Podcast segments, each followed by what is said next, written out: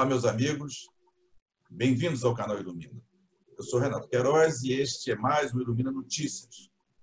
Um bate-papo, uma conversa para você entender o que está ocorrendo no setor elétrico do Brasil e do mundo. O tema hoje é a ajuda financeira das distribuidoras brasileiras de energia elétrica na crise do Covid-19 aqui no Brasil. Para conversar sobre essa questão, temos hoje dois diretores do Instituto Ilumina, professores, Clarice Ferraz e o professor Ronaldo Bicalho. Eu vou introduzir o tema e depois já provoco o Ronaldo Bicalho com uma questão. Vale dizer que as empresas que distribuem eletricidade, em face do confinamento social, tiveram uma queda das suas receitas com a crise que nós estamos vivendo, a crise da Covid-19. Isso fruto de uma queda do consumo da energia, que já há uma indicação, uma indicação do período de 21 de março a 8 de maio, pela CCE, pela Câmara de Comercialização de Energia Elétrica, que uma queda do consumo foi em torno de 11% no mercado regulado das distribuidoras. Né? E houve um aumento na inadimplência de 10% certamente, como, como tal, as receitas das distribuidoras caíram. Então, professor Ronaldo, olá, tudo bem? Vários bem, setores do. Tudo bem, Ronaldo? Muito obrigado por estar aqui conosco. Mas eu já provoco você falando o seguinte: vários setores do comércio, da indústria, tiveram suas receitas, seus lucros prejudicados, como mostra a própria pesquisa da CNI, e com essa grave crise que estamos passando. É, a pesquisa de 29 de maio, né, ontem, né, hoje, aliás, hoje, 29 de maio, saiu hoje nos jornais, essa pesquisa mostra que 80% das indústrias do país tiveram uma queda de faturamento nos últimos 45 dias, segundo a pesquisa. Fizeram um levantamento, a partir de entrevista com mais de mil executivos industriais em todas as reuniões do Brasil. Uma entrevista, uma pesquisa entrevistando entre 15 e 25 de maio. A crise é grave. Né? As concessionárias de energia também passam por essa situação de queda de receitas e reivindicam, ou reivindicaram, uma ajuda financeira do governo. Esse tema nosso aqui. Então, eu pergunto a você o seguinte, Ronaldo: qual a sua avaliação sobre essa solicitação, sobre a ajuda a essas empresas em face de queda de receita, em queda da lucratividade. Por favor, Ronaldo. Bom, Renato, é, obrigado pelo convite de estar aqui com você e com a Clarice, né, conversando sobre os, os temas, esses temas importantes do setor elétrico, né, que acontecem, então, temas que são importantes tanto no Brasil quanto no mundo. Bom, Renato, é, essa atividade econômica, que é justamente a, a distribuição de energia elétrica, né, o suprimento de energia elétrica, ela é uma atividade essencial. Né? Ela é fundamental para a atividade econômica e fundamental para o é, conforto das pessoas. Então, é, é, essa questão de garantir garantir o abastecimento de energia elétrica, de garantir que é, essa energia vai chegar nas casas das pessoas, né? E, e, principalmente nesse momento, né, que as pessoas estão em confinamento, uma coisa bastante delicada. Então, eu acho que é uma atividade essencial e é uma atividade que você deve, deve cuidar dela. Né? Então, se acontecer alguma coisa que atinge essa atividade, então é evidente que não só aqui no Brasil, mas em qualquer lugar do mundo, você presta atenção e você tenta dar um suporte para que não haja interrupção é, no abastecimento, né, por diversas razões, que podem ser inclusive razões econômicas. Então, essa é a primeira questão. É uma atividade diferente das outras atividades, porque ela é uma atividade essencial. A outra questão é que é uma concessão, né? É um serviço público e nesse serviço público o que, que acontece? As distribuidoras elas têm uma série de obrigações, né, de entregar energia, de entregar energia de qualidade, de entregar energia com preço que seja um preço justo, enfim, tem uma série de obrigações às distribuidoras e por outro lado o poder o poder concedente também tem uma série de obrigações, né? E uma dessas é você garantir, você garantir a, a integridade das empresas, né? justamente porque é, é, é para que elas tenham uma tarifa e que essa tarifa possa remunerar né, cobrir todos os custos que essas tarifas têm e também é, é, remunerar o capital que elas investiram. Então, é uma concessão. Então, nesse sentido, quer dizer, quando acontece isso, você sempre tem uma discussão sobre o chamado equilíbrio econômico-financeiro do, do setor. Então, quer dizer, você se preocupar com um setor essencial como esse, é, não tem nada demais. Quer dizer, você é, tentar dar suporte e apoio a esse setor de tal forma que a, a, o suprimento, o abastecimento de energia elétrica continue também, eu acho que não tem nada demais, acho que em qualquer lugar do mundo você se preocupa. Eu acho que se deve discutir é, em primeiro lugar, qual é o mecanismo né, desse, dessa ajuda, quem vai pagar essa ajuda, o volume dessa, dessa ajuda, é muito mais como a gente faz isso. Né? A preocupação em si, ela é, ela é correta, em qualquer lugar do mundo tem esse tipo de, de, de preocupação com um setor essencial como esse. Mas eu, Clarice, um prazer estar com você novamente nesse nosso bate-papo. Tudo bem com você, Clarice? Tudo bem, prazer é meu, Renato. Prazer estar com vocês.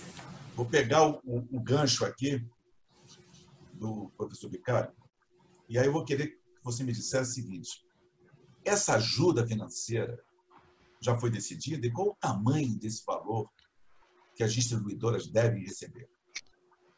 Renato, assim, o teto, inclusive, é uma coisa que, que nos incomoda. Ele não é definitivo, ele não é fechado. Então, foi publicado um decreto né, para regulamentar essa, é, como, como vai ser essa ajuda, e depois esse decreto vai ser então regulado pela agência reguladora. E aí, nessa regulação final, é que vai aparecer um valor final né, desse preço teto. Mas as estimativas é que esse empréstimo é, seja uma, a última nota que a ANEL colocou é de 16,1 bilhões de reais, tá?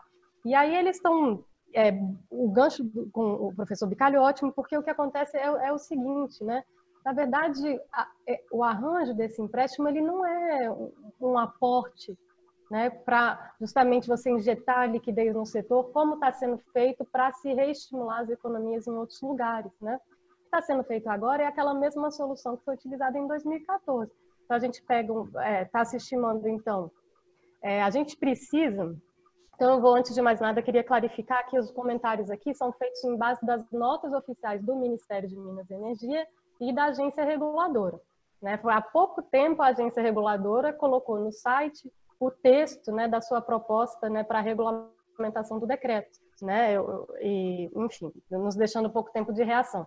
Mas então, voltando à questão em si, então o montante do empréstimo de 16 bilhões, né, para serem articulados através de cinco bancos, né, e a serem pagos pelos consumidores, né, ao longo de 60, é, 60 meses, né? Então, o, é, se diz, ah, para a gente, então, essa conta vai ajudar as empresas a lidarem com os impactos do Covid.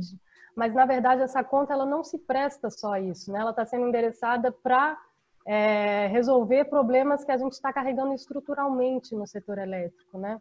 Então, quando você lê, o entendimento também pode ser assim, não, na verdade, a gente vai fazer isso porque se a gente não fizesse, o impacto da Covid seria maior. Afinal, entraria em vigor um aumento bastante significativo da tarifa que a gente está aguardando, né? Tem o impacto do câmbio em Ipu, então tem uma série de coisas que vão acontecendo que já estavam, né? É, é, é, já nos deixava prever um aumento de tarifa, e um aumento importante de tarifa, coisa que já é muito séria, porque a gente já estava num ambiente né, de baixa atividade econômica, e agora a coisa, então, se agravou né, de forma radical com a presença da Covid. Então, o argumento do regulador, na verdade, é um pouco assim: não é eu estou botando dinheiro para somente para lhe cobrir desse, dessa queda dos 11% de carga né, e da, da inadimplência de 10%. É, de onde é que vem o dinheiro? Onde é que vem o dinheiro? Então? De onde vem o dinheiro? Da é. gente. Porque, na verdade, esse dinheiro é um empréstimo tomado em nosso nome. Né? Então, as distribuidoras vão poder pleitear, elas pedem, né? olha, realmente minha carga caiu tanto, não sei o quê, eu preciso de tantos milhões. Tá? A gente está falando, como a gente disse, um pacote de 16 bilhões. Tá? Então, as distribuidoras, elas se colocam mais a partir né, de quando é, for dito, né, a gente não está com a peça né, da lei aqui, né, então, assim, de, quando começar a gente a pagar esse empréstimo, que está pagando é a gente, porque vai ser colocado na nossa tarifa, assim como foi feito em 2014. Só que em vez da gente receber essa conta toda agora, né, a gente vai receber ela parcelada ao longo de 60 meses. Então, é realmente um empréstimo que está sendo tomado a nossa revelia. É dinheiro nosso. A gente está pegando um empréstimo através de um pool que está sendo. O que, que o governo está fazendo? Ele está organizando isso. Né? Então, quem são os bancos que vai participar? é, a CCE como da outra vez, agora vai ter o BNDES, mas não o dinheiro, né, é nosso. Quer dizer, deixa, deixa eu entender aqui, Clarice. É, é, eu andei lendo também que parece que ele, é, o dinheiro virá também de uma transferência ali é, interna de fundos, né? É, eu queria que você confirmasse isso, se vai tirar de outros fundos, é, enfim, isso é verdade? Não, é, porque aí o, o, que acontece? Quando foi publicado o decreto, é, a ANEL reagiu corretamente também, dessa vez, dizendo, olha, mas o, o, se a gente ainda já tem previsto um impacto tarifário muito grande pela série de desequilíbrios que estão acontecendo, se a gente ainda somar isso né? Esse pacote Covid, a capacidade de pagamento dos consumidores não, não dá conta. Né? Do ano passado, a ANEL tinha chamado a atenção para essa questão da capacidade de pagamento, que as tarifas estão muito altas, né? detona a competitividade da indústria, afeta o pequeno, né? a qualidade de vida né? do, do Brasil sendo prejudicada por, por, esse acesso. Acesso também quer dizer acesso econômico, né? como é que a gente dispõe né? da, da, da eletricidade. É, mas é, eu queria que você falasse o seguinte: quer dizer, quando essa discussão iniciou, é, o que eu escutei é que é, alguns fundos, como o é, Programa de Eficiência Energética, hum, etc., desculpa, seriam, uhum. eles seriam usados. Quer dizer, é, o governo estava querendo vamos dizer, tirar ou transferir desses fundos já é. estabelecidos para fazer parte desse, dessa ajuda para as distribuidoras, como se fosse é uma situação daquele, é. daquele dito popular, vai despir um santo para vestir outro. É isso Mas que é vai isso. ocorrer? É isso. Não, porque o que a Anel faz no primeiro momento? Então, então, quando ela chama, tira essa soneta de alarme, ela, ela fala, não, peraí, que aqui dentro do setor mesmo a gente tem algumas sobras que podem ajudar, então, a baixar o montante dessa operação. Então, assim, a gente certo. reduz o montante a ser emprestado. Então, por exemplo, não teria problema nenhum pegar o resto do dinheiro que está lá na conta da bandeira tarifária. Né? A gente está verde até dezembro, então pode pegar esse dinheiro que está lá. Né? Tem algumas contas de encargos que estão superavitárias, pode pegar, claro, é um momento de crise. Né? E aí tá. E aí deixa em aberto a questão que, e né, poderemos, né, o regulador poderá decidir se poderá pegar fundos também de outras contas, como a conta de eficiência energética e PID, né, que é pesquisa e desenvolvimento. Né? Então, aí seria realmente contratar, já estamos, na verdade, né? eu estou pulando um pouquinho, mas assim, tudo que a gente fala né, da transição, eu trabalho muito com renováveis, né, se alguém já viu as nossas conversas, então assim, a gente precisa de muito investimento, a gente precisa preparar a rede, a gente precisa disso. Então, na verdade, onde se mais coloca dinheiro, né, nos, nos, nos países onde estão, que estão realmente, né, não é uma modernização vazia, é uma modernização técnica, que é para a gente poder fazer um sistema elétrico robusto com diferentes bases de recursos e mais complexas a serem geridas. Né? Então, essa é a real modernização. Essa modernização pede que se invista muitíssimo em eficiência energética e em P&D, para poder né, é, incorporar melhor essas renováveis e, e, etc. Né?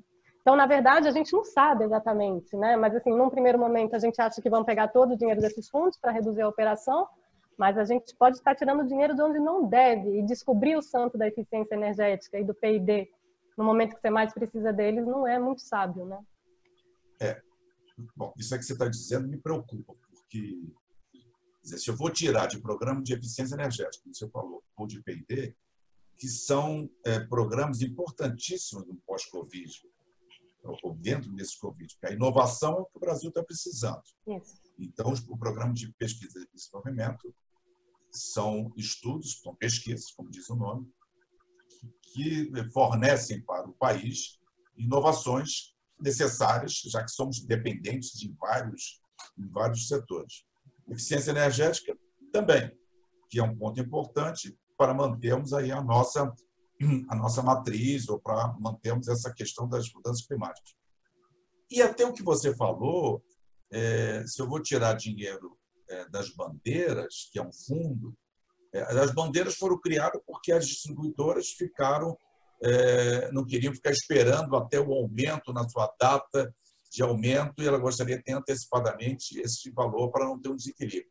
Quer dizer, o que está me passando é que é um, mais um puxadinho, Exato. o governo é, não colocando dinheiro e tentando tirar dinheiro daqui, tirar dinheiro de lá, para buscar bancos comerciais, como você disse, que vai trazer aumentos da conta de luz.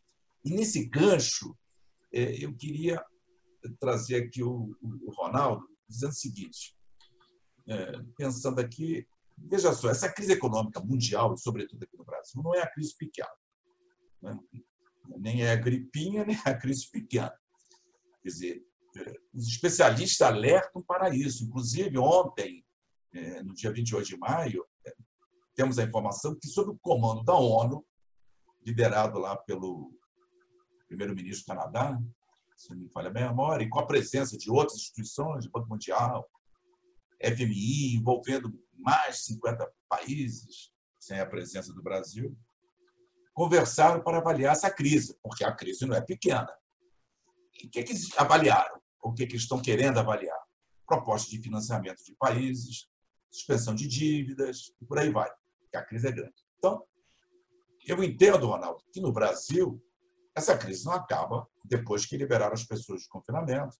Até o final do ano, essa crise não acaba. E que no ano que vem, 2021, certamente, isso que eu estou querendo avaliar com você, as distribuidoras também não devem ter os seus lucros como antes. Não devem ter suas receitas como antes. E as empresas, as distribuidoras, certamente, ou provavelmente, devem bater na porta do governo.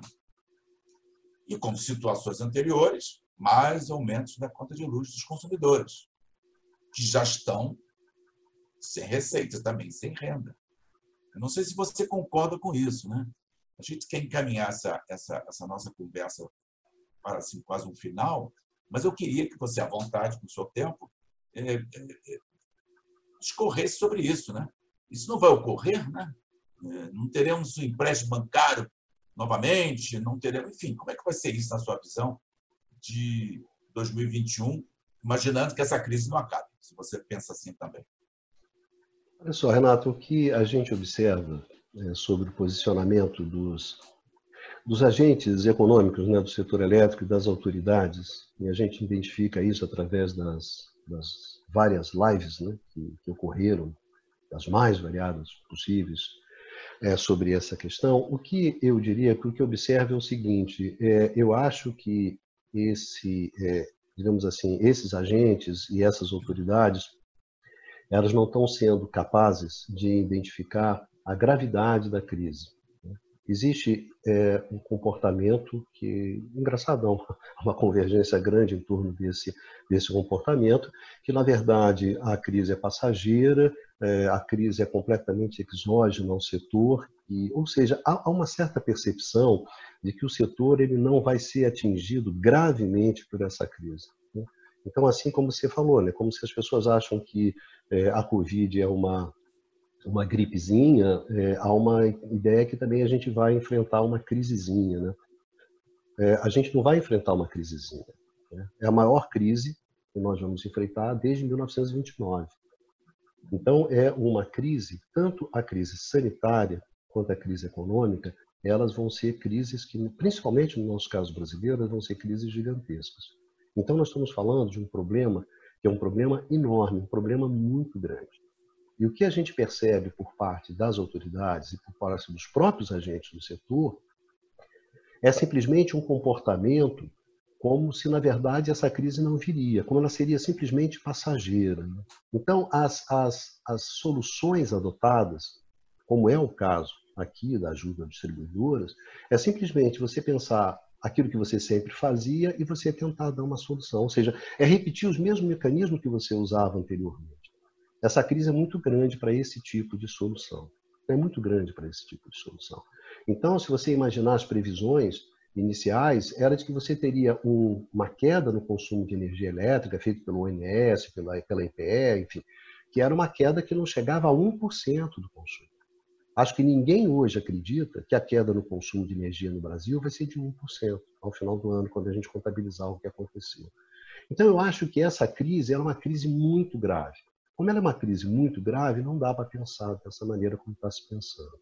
Então, a primeira coisa que se coloca é que uma discussão que está colocada no mundo inteiro é o tipo de ajuda que a economia precisa, e o tipo de ajuda que a economia precisa do Estado, justamente para enfrentar essa crise, para garantir os empregos, para garantir o mínimo da atividade econômica. Eu acho que o exemplo do setor elétrico, um exemplo, eu acho que me pareceu profundamente infeliz por parte da agência, da ANEL, de se orgulhar que ela tinha achado uma solução de mercado. Se a gente vê o que está acontecendo no mundo, se a gente vê o tamanho da crise que a gente vai enfrentar, você me desculpe, mas isso é uma bobagem. É uma bobagem que uma agência se orgulhe de ir na frente de soluções de mercado. Ninguém acredita em soluções de mercado no mundo inteiro por uma crise desse tamanho. Desse tamanho. E todo mundo ficou satisfeito, porque todo mundo lá bateu cabeça para o ministro da Economia, para o Ministério da Economia, por quê? Porque não há dinheiro novo. Não tem dinheiro novo nessa história. Você tem os fundos que você está simplesmente raspando o tacho, e você tem o dinheiro dos bancos. na verdade, não é dinheiro dos bancos. Né? É dinheiro do consumidor que depois vai pagar. Esse consumidor. Né? Então, você achar que isso é uma solução inteligente e brilhante, eu diria que você não é nem inteligente, você não é nem brilhante. Muito pelo contrário. Então, eu acho que a primeira questão que é importante, e o setor elétrico vai ter que fazer isso, porque as, as pessoas se esquecem, senhores, não importa as suas agendas, a crise vai impor a agenda dela. Então, é preciso ter um pouco de maturidade. Não adianta se iludir. Esse, olha só, para começo de conversa, é 15 bi. Mas isso é só o início da crise, senhores. Eu não tenho a menor dúvida, menor dúvida, que o setor elétrico vai bater a porta do Estado. Como outros setores vão bater. E aí?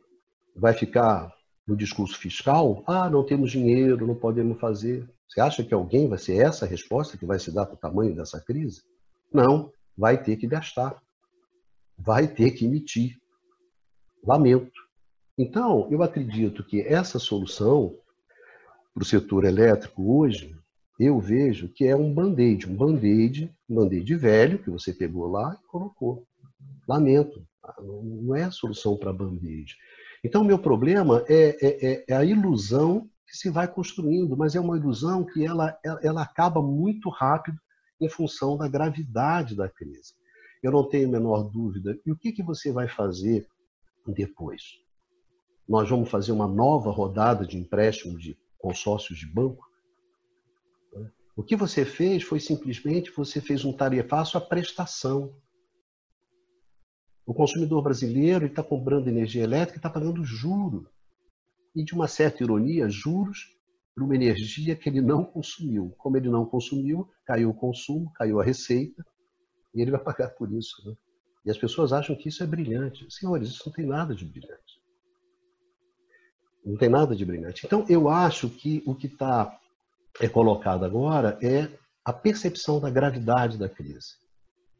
Eu acho que a gente tem que enfrentar a crise naquilo que ela tem de mais grave. Se a gente não tiver uma agenda real de enfrentamento da crise, e não uma agenda, olha, quando a crise acabar, a gente retoma a liberalização do mercado, ampliação do mercado livre, nós vamos continuar a privatização, Gente, isso é uma bobagem até tão grande que eu pegar um personagem como o Afonso Henriques, que foi um, um personagem desempenhou um papel importante dentro do setor elétrico durante os anos do governo do FHC, durante justamente a liberalização e tudo, nem ele concorda com isso. Ele fala, gente, como é que a gente vai fazer liberação? Vai todo mundo sair do mercado regulado, que é quem segura esses empréstimos?